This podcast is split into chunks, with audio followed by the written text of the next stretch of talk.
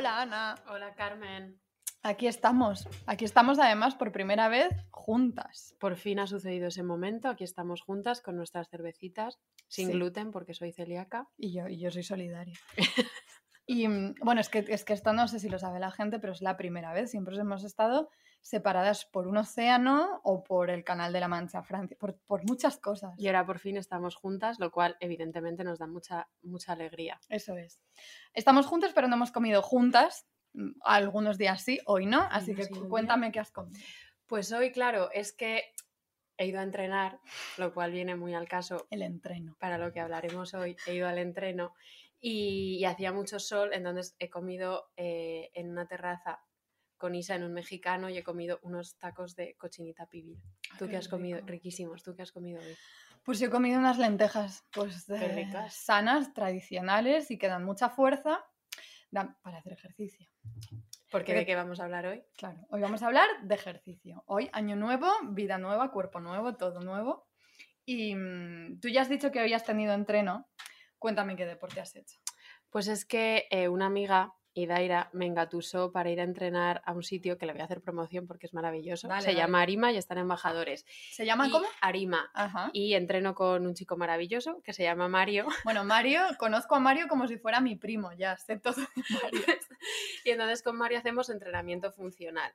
Que básicamente me he dado cuenta que el entrenamiento funcional lo que te permite es, como está diseñado, para que entrenes un poco todo el cuerpo, cardio y fuerza, y envejezcas bien. Pero yo me noto como mucho más en forma desde que entreno con Mario. Oye, Pero bien. ya ha sido mortal porque solo éramos dos y ha sido como todo de fuerza y me he cansado muchísimo. Mm. Pero bueno, tú has hecho ejercicio hoy, que tú eres muy deportista. A ver, yo no, depor- deportista, deportista, no. Pero sí que estoy haciendo yoga a diario. Eso sí. Joder, pues ya es. Ahora, ¿voy a un sitio a hacer yoga yo allí con gente y, y- y espíritu de comunidad? No. Hago yoga en YouTube con Lan. También promoción. Aunque no la hace promo- falta. No le hace promoción, yo creo que le va súper bien, pero lo hago con ella, sí. Em, ¿Y tú, ¿Y tú por qué crees que haces ejercicio? Porque esto es, esto es interesante.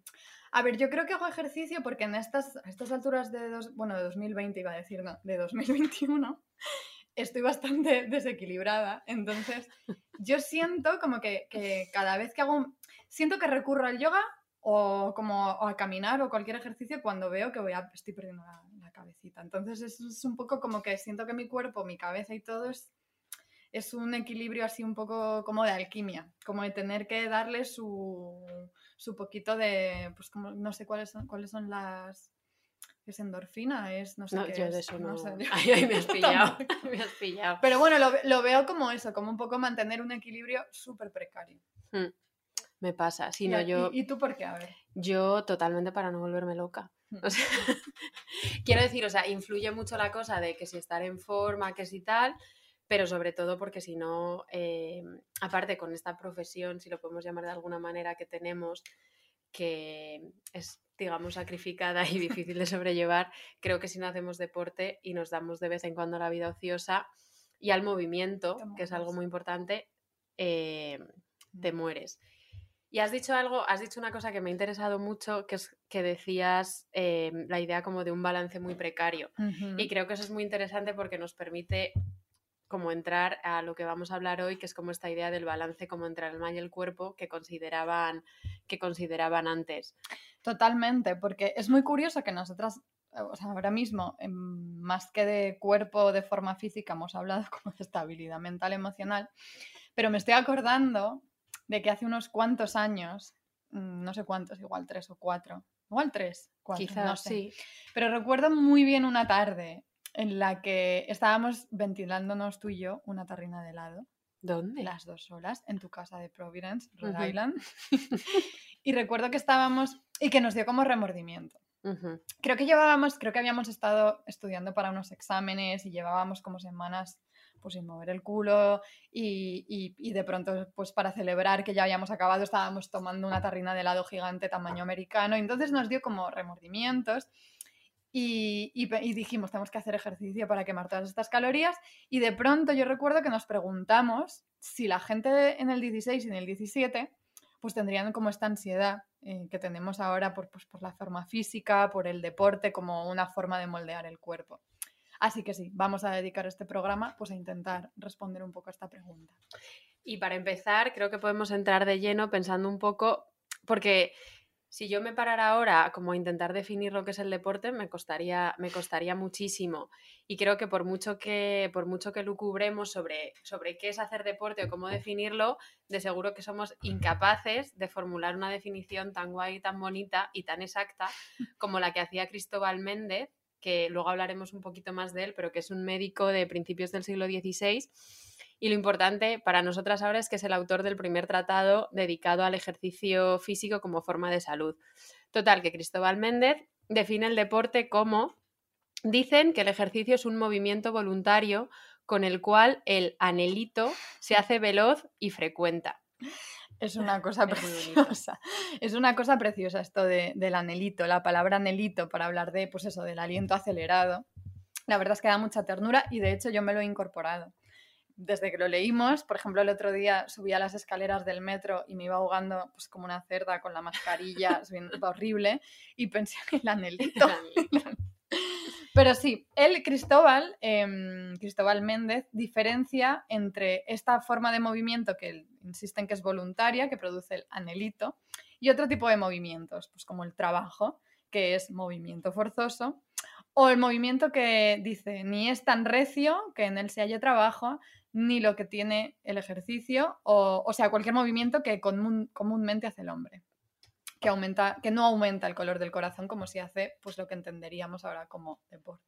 Claro, y ahora que has hablado, o que Cristóbal Méndez hablaba de, lo de la idea del calor del corazón, eh, creo que antes de que podamos entrar de lleno a hablar de deporte, tenemos que hablar un poquito de eh, las ideas que había en la época, como en el siglo XVI-XVII, sobre el cuerpo, el movimiento, el deporte y la salud.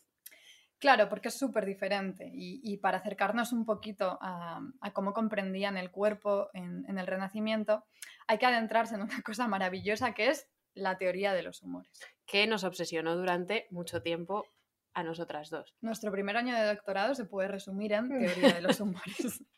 Básicamente eh, y esto es mm, súper mal explicado y muy rápido y así, pero bueno, mm, por resumir y, entendernos. La medicina renacentista, que era heredera de pues, teorías galénicas antiguas, entendía que el cuerpo estaba compuesto de cuatro humores.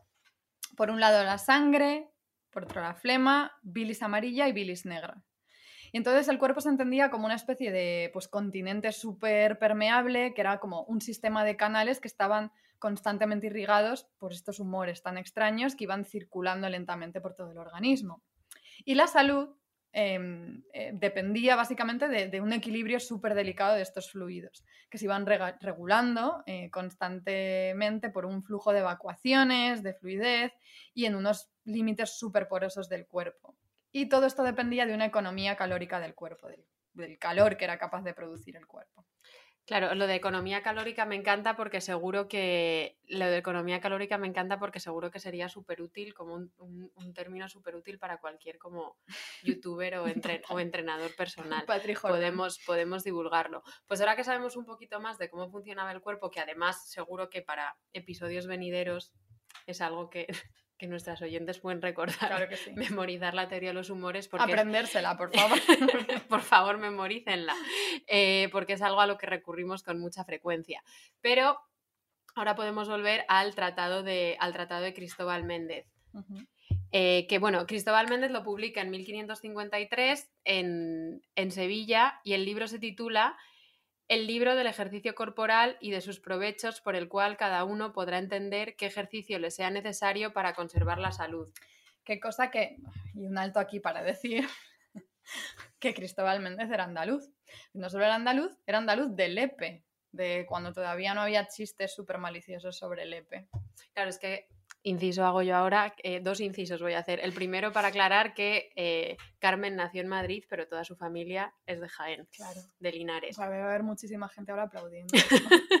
y el segundo inciso es que Cristóbal Méndez tuvo una vida súper fascinante porque, bueno, había nacido en Lepe, pero enseguida se trasladó a Sevilla y se embarca en 1528, que es muy, muy pronto, eh, teniendo en cuenta que Colón llega a América en 1492, se embarca a México.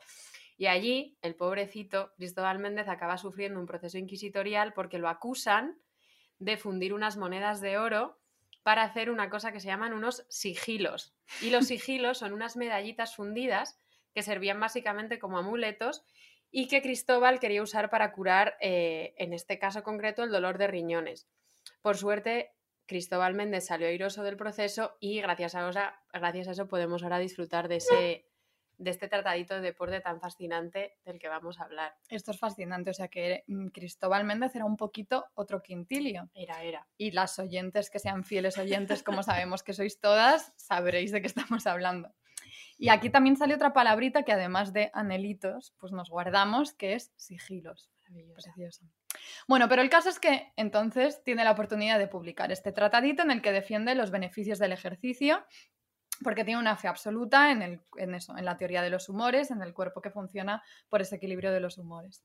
Se trata de un equilibrio tan delicado de, de, pues eso, de flemas, líquidos, vapores y en un cuerpo tan poroso que Cristóbal desaconseja, esto es, esto es muy gracioso, el uso de las gafas, cuidado, y de hecho nosotras justo estábamos hablando de que de operarnos la vista. Nos operamos la miopía. Pero bueno, él desaconseja el uso de las gafas, que encima ahora con la mascarilla es fatal. Porque, y cito, no hacer ejercicio con los ojos, pues claro, llevar gafas es no hacer ejercicio con los ojos, impide la salida de los vapores del ojo, por tener allí delante aquellas puertas y no poder exhalarse ni salir. Los vapores, entiende. Yo tengo por muy cierto que se tornan adentro. Me encanta, o sea, que porque claro, yo pienso además cada vez que yo me quito las gafas y estoy pues forzando muchísimo la vista, que sin duda es un ejercicio, es un ejercicio monumental. Esto daría mucho para hablar, pero como, como siempre vamos como reservando temas para episodios futuros, que es eh, cómo funcionaba la vista o cómo mm. creían que funcionaba la vista en la Edad Media y en el Renacimiento. Y, pero lo dejamos. Me, acaba de, me acaba de dar miedo que somos capaces de hacer un episodio entero sobre, sobre la, la gafa. Los espejuelos. bueno, perdón. Vale. Pero dentro de todas estas ideas y en el Tratado de Cristóbal Méndez, ¿qué papel jugaba el movimiento del cuerpo, el ejercicio en este precario equilibrio? Bueno, él cuenta que ante la enfermedad, o sea, ante la enfermedad que se entendía como el desequilibrio de estos humores, el médico lo único que puede hacer es actuar de cuatro maneras. Y dice, mm, trigger warning, aquí aviso, esto no es agradable. Dice, o con provocar vómito, o con sangrar, o purgar, o daros a con que sudéis o orinéis mucho. no hay otra. Pero claro, dice, todo aquello, si se ha de hacer, trae a nuestro cuerpo gran trabajo y naturaleza de tener muy gran vexación. Aunque de vida, siempre la corta, porque nunca se puede evacuar lo malo que no se quite lo bueno. Em, el ejercicio, por otro lado, no, no, trae toda esta cosa entre asquerosa y agotadora, sino que podría limpiar el cuerpo de esto demasiado y dañoso, que con tomar placer y tener regocijo se podría hacer. Y es medicina que se ha de estimar mucho. ¿Y cómo, y cómo funciona entonces? Pues funciona porque el ejercicio físico em, consigue gastar lo que él llama superfluidades, incitando al calor natural y moderadamente lo enciende, o sea, moderadamente enciende el calor natural y es causa que no haya enfermedades. O sea que el ejercicio desencadena un calor regulatorio que ayuda pues, a evaporar y evacuar lo que es superfluo. Pero es muy, muy curiosa esta palabra en la que él insiste que es moderadamente, es decir, que no todo vale y hay espacio para el temor en esto de mover el cuerpo. Claro, o sea, si algo, si algo hemos aprendido Carmen y yo, porque como dijimos la última vez, para esto hay que informarse, si algo hemos aprendido informándonos sobre esto, es que la palabra clave en el Renacimiento en general y para el deporte en particular es la idea de la moderación y el balance.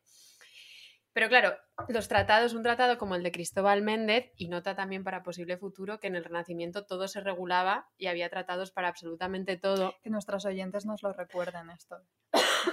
la almendrita, el COVID, estoy fatal. Que no tengo COVID, ¿eh? que bueno, que los tratados como Cristóbal Méndez, como el de Cristóbal Méndez, demuestran que el deporte sobre todo pasa a ser en el Renacimiento una materia de, análisis y de debate y se empieza a vislumbrar su utilidad ideológica y su funcionalidad como una actividad que es una actividad ociosa, pero que a la vez es capaz de disciplinar el cuerpo y la conducta. Y hay otro libro, eh, súper interesante que se llama Medicina Española, contenida en proverbios vulgares de nuestra lengua, que está, se publica en 1616. Y este lo publica un doctor que se llama Iván Sorapan de Rieros, que es como doctor, pero también como divulgador. Y incluye un capítulo en este libro que se titula, eh, tomad nota, quien se ejercita descansa y el que está en ocio trabaja. Entonces, en el capítulo encomia los beneficios del, ejercicio físico, pero, como él mismo dice, y cito, no alaba el ejercicio inmoderado como es el correr, sino que aconseja, y bueno, esta cita la hemos cogido porque nos parece súper bonita, porque el deporte que aconseja eh, Iván el divulgador es es de más provecho el movimiento hecho en parte clara, rasa y de aire limpio y puro, lejos de lagunas y muladares, y a donde haya, a donde haya flores olorosas y verdes prados y que no haga frío ni esté a la sombra, si no es que duele la cabeza, que en otros lugares húmedos, fríos y sucios, procurando siempre en tal ocasión alegría, tranquilidad de ánimo y compañía agradable. Conviene también en el ejercicio tener regla y medida, de suerte que no se exceda, porque de no ser moderado, templado e igual, se disipan los espíritus y se adelgaza el cuerpo y los nervios se debilitan y se acarrea en más breve tiempo la vejez. Qué maravilla de cita. Todo, todo, todo bonito, todo precioso, todo estupendo. Esto me recuerda que hay que hacer una especie de... Yo quiero mandar un mensaje aquí a las oyentas que por favor correr no. O sea, correr es malísimo. Basta de running. Es el run, o sea, eso no. Eso no es moderado, ni viene bien, ni, ni mueve humores. Es que tú eres la reina del balance. Yo, sí la, yo la verdad es que, es que me paso la vida midiendo, la verdad. ¿Para qué engañar? Pero bueno, sigamos. Claro, entonces, claro, como estábamos diciendo ahora, todo estaba basado como en la idea del perfecto equilibrio y del balance y como estaba diciendo Carmen antes, había mucho espacio para el temor, es decir, todo lo que se salía de la balanza, habría un terreno que a veces no era agradable transitar. Pero si todo tenía que estar en perfecto balance y sin excesos, eso se hacía aún más palpable, como siempre, en el caso de las mujeres. Claro porque sorpresa, pues a las mujeres se les suponía un déficit calórico. Si todo dependía de, esa economía del calor, pues ellas tenían un déficit, supuestamente. Y además su composición era extremadamente líquida. Em, de forma que muy a menudo pues el cuerpo femenino se imaginaba como una especie de recipiente que tenía fugas constantes y súper vergonzosas. O sea, si en general, como hemos dicho, el, cuerpo que, se regía por esta teoría de los humores em, tenía encima siempre la sombra constante pues, del desequilibrio, de, esa amenaza de no control, el cuerpo de la mujer era como el colmo de todos esos temores. Em, y la, imagen misma pues, de esa falta de fiabilidad en el organismo, de una, de una forma, pues, pues de esa imposibilidad de controlarlo. Es muy curioso, y esto, no, esto lo descubrí muy recientemente, que algunos libros de emblemas eh, deciden ilustrar, bueno, y esto era otro tópico, el, que tampoco sorprende, el carácter chismoso de las mujeres, como que tenían una incapacidad innata de guardar secretos. Y es muy curioso que algunos libros de emblemas em, ilustran esta supuesta incapacidad, ¿no? como de, la mujer de contener dentro de ella los secretos, con la imagen de un barril que está perforado mm con muchísimos agujeros y que se escapa muchísimo líquido por esos agujeros. O sea que la mujer es todo lo que lo peligroso del cuerpo de la mujer y de su comportamiento tiene que ver con un exceso de líquido que lo pierde. Esto es súper interesante. Em, entonces, claro, teniendo en cuenta esta asociación eh, inseparable entre lo líquido y las mujeres, ¿qué, ¿qué, aconseja Cristóbal a las mujeres? ¿Qué pueden hacer ellas con su cuerpo? Claro, entonces, y esto para nuestras fieles oyentes, ya hemos hablado de esto porque cuando estábamos hablando de, eh, que el cuerpo de Cristo llegaba a verse como un cuerpo femenino y lactante, tenía que ver justamente con esta idea de lo líquido y la porosidad, de la sangre que se escapa, la leche que se escapa y demás. Entonces, claro, Cristóbal estaba muy desubicado con cómo, por un lado, era como el ejercicio es necesario, por otro lado, cómo aconsejo un ejercicio eh, decente y decoroso para las mujeres. Entonces, claro, según la doctrina de los humores, el temperamento húmedo de las mujeres significaba paradójicamente que el deporte era aún más importante para que lograran alcanzar ese balance entre los humores tan deseado. Pero, por supuesto, esto, chocaba con, la idea de que la mujer debía mantener esa humedad eh, para asegurar su función reproductora. Es decir, la idea de que las mujeres poseían un cuerpo húmedo eh, ayudaba como a la reproducción y claro, y por supuesto la idea del deporte también está vinculadísima a objeciones morales, es decir, las mujeres no se podían mover demasiado porque entonces el cuerpo dejaba de estar disciplinado. ¿Cuál era la solución que proponían Cristóbal y tantos otros? Era entonces aconsejar a las mujeres un ejercicio físico que requiriera un mínimo de movimiento y que pudiera llevarse a cabo sin demasiado esfuerzo. Entonces, Cristóbal Méndez aconseja además de actividades típicas de las mujeres como hilar, bordar, hacer trentas y peinados, y Cito dice que aconseja reñir los descuidos de las mozas, que nunca faltan, y aun con fingir que los haya, porque les es muy provechoso tomar ira y dar voces, que les será su ejercicio y traerá gran salud. Tú no te acuerdas, es que me estoy acordando ahora, que hubo una vez en que mm, nos dio por tener esta idea de hacer una especie de club de bordado en el departamento. Fíjate cómo estaremos de desquiciadas, pero esto se nos pasó por la cabeza. Pero no es ninguna tontería porque yo una vez, y, o sea, estaba en una, no, estábamos juntas en una conferencia sobre monjas en Providence y había una, mujer, una profesora que estaba, eh, que estaba abordando. Y esto lo hemos visto mucho, o sea, como que es, está muy de moda, avisamos, que está muy de moda en el mundo como conferencias y demás, doctorado, tal, la cosa de, no es exactamente bordar, es más bien como tejer, porque al parecer hay como muchos estudios que dicen que estar haciendo, muchos estudios que no sé citar, que como que estar haciendo algo con las manos como que estimula mucho tu capacidad receptiva. Yo estoy convencida. A mí me ayuda, por ejemplo, dos cosas. No, perdón, una. ¿Sabes qué me ayuda muchísimo? Pelar castañas pensar mientras me lo has contado. Esto me lo has contado. A mí, y te acordarás también que hubo un año que en la universidad hacen una cosa que se llama como, lo llamaban como stress relief weekend y como cuando en exámenes o tal, como que tú vas a un sitio y te dan cositas para que te desestreses. Mm. Y nos dieron em, plastilina. Y yo me acuerdo que todo, todo ese final de semestre lo pasé em, escribiendo los ensayos jugando con plastilina y era súper y era súper gratificante. Todo, este inciso tiene que ver con microfitness, pero no quitarle valor. Es súper importante. Y mm, claro, porque lo importante sobre todo es que no hay que lo que decía Cristóbal, es que nunca hay que estar 100% ociosa porque el ocio disminuye la salud. Entonces hay que poner el cuerpo en movimiento como sea pelando castañas, jugando con la plastilina. Lo que me dice a mí la intuición cada mañana. entonces, entonces, claro, pero esto surgía un debate inmenso porque la inmensa mayoría de mujeres nobles de la época contaban con servicio y no, y no, y no tienen que hacer las tareas de la casa. Entonces, además de esas, de esas labores de las que hablábamos antes, como hilar y tejer, también tenían, también tenían que pasear eh, por las estancias de la casa. Y aquí hay una anécdota eh, muy graciosa porque el propio Cristóbal cuenta que cuando llega a México se topa con un montón de damas nobles rabiosas que sería, imagino que por los años todavía serían como damas que habían llegado desde España, no, quiero que, no creo que fueran eh, nacidas allí todavía, pues estas señoras castellanas que habían llegado a México estaban rabiosas porque Isabel de Portugal, que fue la única esposa de Carlos V, por cierto, otra indicación que siempre hacemos, guapísima, Isabel de Portugal, al menos como la pintó Tiziano. Tengo que pedir perdón aquí. Por... Adelante. No, es que no, a ver, no. Pero yo dije, es que hubo quejas, porque es que llegaron quejas, esto hay que mm. decirlo.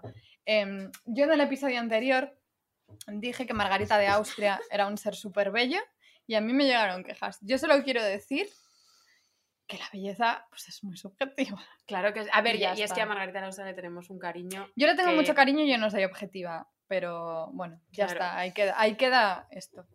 Ahí queda la disculpa de Carmen, que no tenía por qué disculparse, aunque es cierto que hubo quejas, doy fe.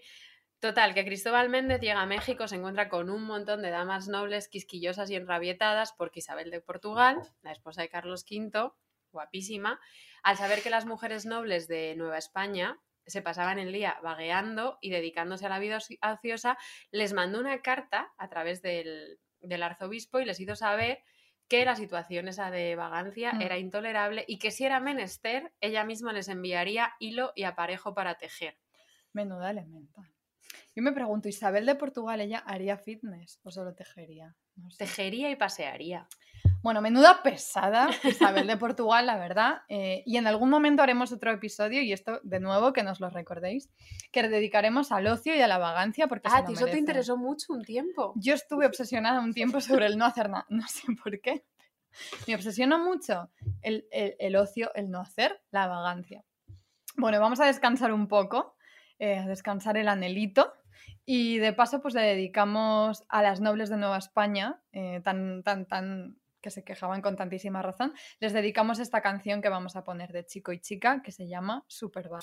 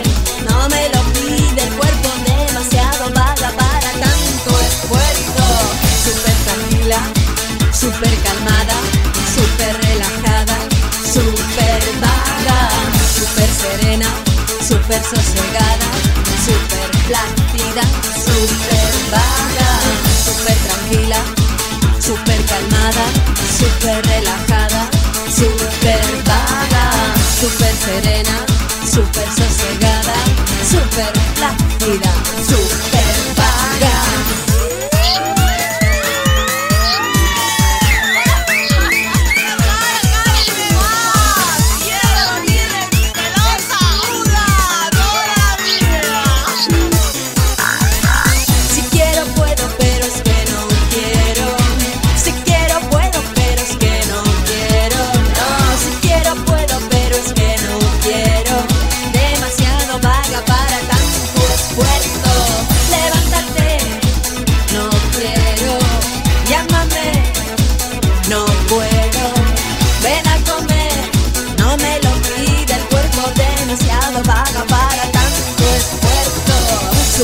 tranquila, súper calmada, súper relajada, súper vaga, súper serena, súper sosegada, súper plácida, súper vaga, súper tranquila, súper calmada, súper relajada, súper vaga, súper serena, súper sosegada, chica que yo siempre digo que a mí me han salvado la existencia. Em, pero bueno, volvemos a, a- a lo que estábamos hablando del deporte y las mujeres.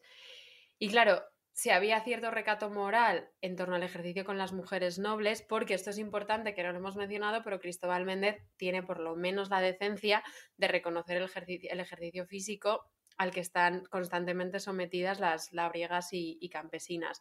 Pero, claro, ¿qué pasa con el ejercicio físico y nuestro sector favorito de la población premoderna, que son Las monjas. las monjas. Un aplauso. Eh, Cristóbal, claro, Cristóbal decía, decía, las señoras monjas, por tener coro y cantar, les ayuda mucho para ejercicio. También el paseo no les dañaría, como a las otras señoras, aunque a las más no les faltan oficios en que entiendan que pueden pasar por ejercicio. Hmm. Es decir, yo creo como que se refiere, claro, como que dentro del convento todas las labores de nuevo de, de tejer y pasear por el claustro contaban como ejercicio, pero el tema de las monjas y el deporte va mucho más allá de estas labores y del paseo, porque, eh, y esto nos tiene fascinadas, había toda una retórica corporal que acompañaba las prácticas espirituales. Es decir, como estos, estos gestos vinculados a la oración y a la meditación. Por ejemplo, ponerse de pie, ponerse de rodillas, mirar hacia el cielo, abrir los brazos en cruz, es decir, como toda esa parafernalia que parcialmente asociamos ahora, ahora a la misa, no eran solo signos de humildad ante Dios, sino que también era una forma de mantener el cuerpo activo y, del otro lado de la moneda, de controlar el ejercicio corporal de las monjas. Claro. Esto es muy interesante, pero también mm, me hace pensar como en, pues eso, en, en- en el microfitness otra vez y como ejercicios súper pequeñitos y en rutinas y en cómo, cómo tú piensas en cuando estás haciendo algo que en realidad es súper estático, cómo cualquier movimiento cobra importancia y tú y yo que nos pasamos la vida sentadas. Yo muchas veces pienso así, como no, tecle bueno, no solo el ejercicio de teclear, pero solo estirar la espalda, levantarme, to- Claro, como claro. que todo es un ritual que cobra muchísima importancia. Pero bueno, también, más allá de lo que pudiera imaginar Cristóbal, em, actividades como el paseo para, para todas estas monjas eh, no eran solo una forma, pues eso, de, de acelerar el, el anhelito, sino que se podían convertir en una manera de conectar el espacio interior del convento con un exterior que era inaccesible. Eh, por ejemplo, ya, este, este ejemplo es que me encanta. En Nueva España, las monjas del convento de Santa Paula se dedicaban muy a menudo a recorrer mm, todas las estancias del convento, recreando una, bueno, la peregrinación al templo de la Virgen de Guadalupe, que claro, su clausura no les permitía realizar, pero caminar a buen ritmo pues, por esos pasillos del convento, eh, pues era una, se convertía en una forma súper física de, de imaginar en, su estrategia para expandir la arquitectura súper cerrada y cotidiana de- del convento y sortear esos muros que. Esto es fascinante porque el convento de Santa Paula era el convento de monjas jerónimas en el que, en el que vivía Sor Juana, eh, a la que por supuesto en algún momento nos da cierto respeto, pero habrá, habrá que dedicarle, habrá que dedicarle un episodio. Y esto también se me hace muy interesante como esta idea de, de como la necesidad como de habitar un mundo exterior que la clausura no te permite, que también, y esto también hemos hablado mucho y hablaremos en algún episodio, la idea de como la escritura de cartas de las monjas, que es como toda su manera de, de conectarse con un exterior al que no, al que no pueden acceder. Y que tampoco se puede desligar del movimiento mismo, de la Claro. coreografía de sentarse y escribirlo, claro. Es súper interesante y, y incluso en, en- en- aunque ya hemos visto que este tipo, como que este lado de, de la actividad de las monjas no aparece en el tratado de, de Cristóbal Méndez, hay un, hay un otro tratado de un italiano que se llamaba Bernardino Ramazzini, ¿Cómo pronuncias después de Buah. que has estudiado italiano? Acabo de sacarme mi título de italiano, por favor, que lo sepa todo el mundo. Bueno, pues escribió a final, muy a finales del 17 un otro tratadito, tratadito médico que se llamaba De Morbis Artificum. Bueno, básicamente el discurso de las enfermedades de los artesanos. O sea, él se dedicaba en ese tratado a hablar de las enfermedades que se derivaban pues, de cada tipo de trabajo o ocupación. Y muy sorprendentemente dedica un- todo un capítulo a las monjas. Claro, ¿qué pasa? Que en ese capítulo eh, Bernardino habla, habla, por un lado, de esto que has mencionado, pues del canto, de todos los movimientos que acompañan a la oración, ejercicios espirituales, etc. Pero Ramazzini no se queda contento. O sea, le parece insuficiente. Dice, no se están moviendo como deberían estas monjas. Y se lamenta, y esto es que me vuelve loca, de que la única actividad que sí que les exigía un movimiento así vigoroso, más cercano al deporte, era hacer sonar las campanas. Cosa que, por cierto, tampoco le parecía bien a Ramazzini porque el ruido molestaba a los vecinos. Pero bueno, es que el asunto de las campanas, por mucho que le pese a él, es muy fascinante. Porque era una actividad que llegó a unar, por un lado, ejercicio, movimiento del cuerpo, aceleración del anelito, y por otro lado, juego, era muy lúdico, pero también música. Claro, y es que todo esto, más allá de las monjas, eh, en según qué países, sobre todo en Inglaterra, por cierto, todo esto fue un fenómeno. Porque em, en la práctica de subir al campanario y tocar todas las campanas en grupo se convirtió en una pasión que estaba pues entre el deporte y el juego. Y consistía básicamente en, en, pues eso, en tirar de las campanas, eh, hacer el ruido, pero como había tantas, era un ejercicio en grupo en el que se empezó a desarrollar como una especie de juego que consistía en ver cuántas permutaciones podían conseguir, como cuántos ritmos distintos, como primero una campana, luego otra, luego otra. ¿Cuánto pesará una campana de esas? Muchísimo. Hay que hacer un ejercicio muy grande, o depende del tamaño de la campana, pero en general esto requería muchísimo ejercicio. De hecho, en Inglaterra todo esto degeneró, porque en Inglaterra la verdad es que todo degenera si lo piensas. Se convirtió en una especie, yo creo que este es el nacimiento de los hooligans. Sí, lo voy a ¿De decir. seguro? No lo voy a lo voy a decir. Porque la campana mm, empezó a perder importancia, lo de la musiquita y las permutaciones de, como de las alternancias de las campanas perdió importancia. Y todo era una cuestión de emborracharse y ver pues, pues quién era el más fuerte tirando de la campana. Pf, Un lamentable se emborrachaban muchísimo, tuvieron que prohibirlo en algunos pueblos. mm, Al final se convirtió en una especie de deporte en Inglaterra. Bueno, una especie no, era un deporte en aquel momento, sobre todo en el 17, en el que la campana ya desaparecía y todo consistía en tirar de una cuerda con un peso. Una cosa muy triste. Tristísimo. Muy triste, pero mientras todo esto degeneraba, en parte gracias a los ingleses, las monjas seguían con toda esta magia de, de- de crear su música, su juego y su ejercicio. Y esto es increíble. Hemos descubierto que todavía a día de hoy hay monjas, sobre todo monjas ortodoxas, em, eh, y en concreto eh, el audio que vamos a poner ahora es de unas monjas ortodoxas de Pensilvania que siguen dedicándose a esto. Os dejamos un poquito con, con esta magia.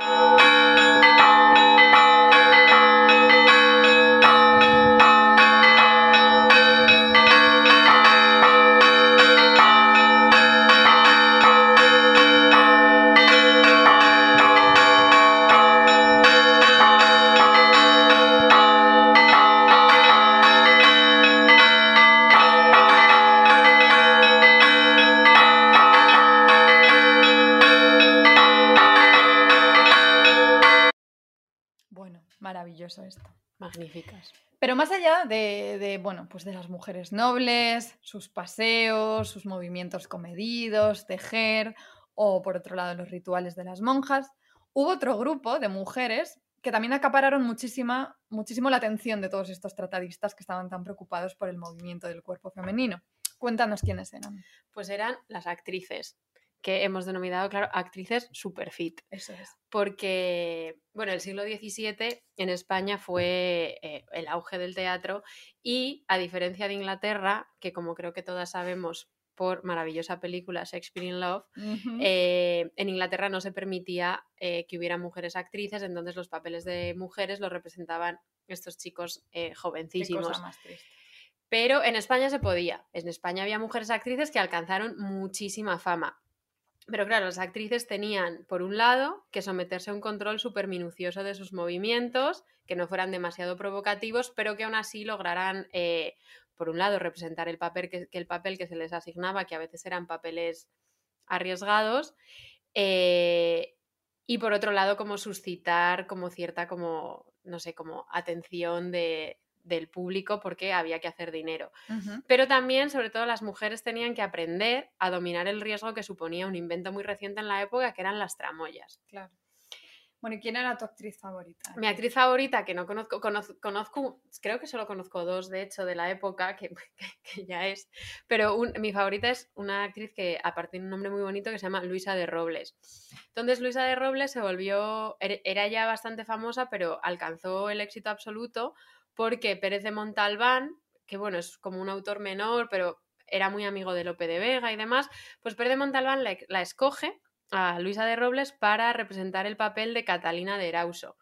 Catalina de Erauso era les pasó a la posteridad conocida como la monja alférez, que se ha vuelto muy, se ha vuelto muy famosa, y era una mujer vizcaína que se hizo pasar por soldado y se embarcó en la conquista de, en la conquista de América. Pero lo sorprendente y lo que hace como el caso de Catalina de Erauso tan, tan, tan fascinante es que consiguió una licencia real para vivir libremente como hombre. Es decir, como que no se condenó, no se condenó esa conducta. Pero bueno, esto es otro tema. Pero bueno, Luisa Pérez de Montalbán escribe una obra de teatro que se llama La monja alférez, aprovechando la fama de esta monja, de, sí, bueno, de, hecho era monja soldado. Claro. Y mm, entonces Luisa de Robles tenía que representar eh, los movimientos de soldado de Catalina de Erauso y claro, inundaba las tablas de los corrales de comedias con una puesta en escena súper vívida de los preceptos cinéticos literal, o sea, como que si lo analizas es como paso por paso, Luisa de Robles se aprendió un manual que es eh, muy divulgado en la época, que tuvo muchísimo éxito, de Pacheco de Narváez, que se llamaba Libro de las grandezas de la espada y se publica justo en el año, en el año 1600. Pero lo curioso de todo esto es que, claro, el libro de las grandezas de la espada eh, proponía que la espada eh, debía ser dominada perfectamente bien por todos aquellos varones que sean codiciosos de ganar honra y hacienda. Y por supuesto, eh, no se entendía el manejo de la espada como una actividad meramente física, sino más bien como una marca de género y de clase. Es decir, la espada estaba reservada para los hombres, para los hombres nobles y por lo tanto las mujeres estaban totalmente desposeídas y no podían entrar en ese mundo de la espada. Entonces, lo, lo graciosísimo y, y no sé, súper fascinante de este tema es que Luisa de Robles, mientras representa a la monja soldado, a Catalina de Erauso, a la vez estaba desafiando los códigos de, los códigos de género de la época. Menuda genia Luisa de Robles. Y ahora, y ahora veremos un poco más por qué. Pero es que, claro, había una categorización súper clara, súper estricta en qué deportes, qué actividades convenían, eh, no solo a cada género, sino también según la clase social. O sea, las prácticas físicas que eran más populares eran los birlos, lo que ahora llamamos bolos, el lanzamiento de barra, la lanza, que sería como lo que ahora entendemos por jabalina, los dardos y la espada, claro. Pero para hombres más delicados, como ciertos nobles y los que pertenecían a las jerarquías eclesiásticas, pues lo que se recome- recomendaba perdón, era la caza, el baile y los juegos de pelota. O sea, el fútbol, por ejemplo, que ahora entendemos por el fútbol, era para gente delicadita. Vale. Pero nuestro Cristóbal, claro, él, él habla también del manejo de la espada y efectivamente deja fuera a las mujeres. Eh, porque él deja claro que este es un ejercicio que conviene a los mancebos. Y me hace mucha gracia que decía Cristóbal que cuando mm, miraba a, a estos mancebos manejando la espada decía, no parecen los hombres, sino demonios en aquella postura. O sea que imaginemos qué habría pensado él y qué habrían pensado los espectadores de la actriz Luisa, Luisa Robles cuando estaba convertida sobre las tablas en, en una figura, pues eso, doblemente demoníaca.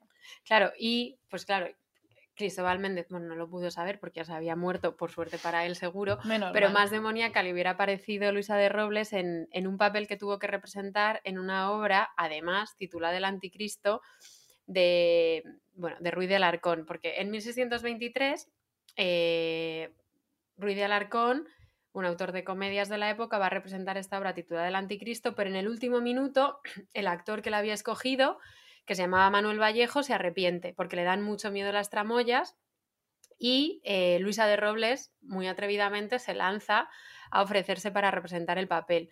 Entonces Luisa de Robles subió por la tramoya y saltó hacia el escotillón, es decir, que se jugó la vida para haberse matado. Y, eh, pero fue, o sea, fue un momento súper sonado en esa, en el, en- a, principios del siglo XVII en Madrid y esta usurpación del momento de gloria de su compañero actor de reparto le aseguró a Luisa de Robles una fama que Góngora, eh, que aprovecha para ridiculizar la falta de valentía y de virilidad del otro actor, de Manuel Vallejo, inmortaliza en uno de sus sonetos. Es decir, como que Góngora le escribe un soneto a la valentía de Luisa de Robles. Entonces es muy curioso porque en unos años en los que las tramoyas todavía suscitaban mucho recelo por su peligrosidad, eh, creo que no resulta descabellado pensar como que esta, que esta decisión tan arrojada de, de Robles hizo que los espectadores llegaran a cuestionarse su propia masculinidad, porque ellos conocían a Luisa de Robles y la veían llevando a cabo una acción súper temerosa que probablemente ellos no hubieran sido capaces de representar y todo en medio de una crisis, esto también como avance de otro posible episodio, de una crisis de masculinidad brutal en la España del siglo XVII. Claro que no hubieran sido capaces, eso lo tenemos muy claro, pero y estaba yo pensando qué bonito es que estemos ahora, en principios de 2021, rindiendo homenaje a esa decisión de Luisa de Robles que de pronto dice, me tiro, Que me tiro me tiro. 400 años después. Claro que sí, me parece súper bonito y, mm, y me parece que lo podemos dejar con eso, con esa imagen tan increíble, que no gana una medalla, pero se la daríamos ahora, y con dejaros pues con la pregunta de, de si, no sé, si creéis que ahora mismo podríamos pensar, no sé, en algún deporte o en alguna actividad así física que realizada por, por mujeres provoque esa, esa misma cierta asociación demoníaca que veía Cristóbal. ¿Sigue siendo como algo subversivo? Nos quedamos pensando que diré, confesaré que Carmen y yo llevamos un buen rato hablando de... y no se nos ocurre ninguna actividad, pero saldrá. Así que con esto os dejamos. Sí, muchas gracias por escuchar. Muchos abrazos. Mua. Claro, arriba y abajo. El movimiento tiene que ser controlado, no hay prisa. Sube y baja. Nota ahí el trabajo. Vamos a darlo todo, flexionando en el centro. Vamos. Aguanta, aguanta.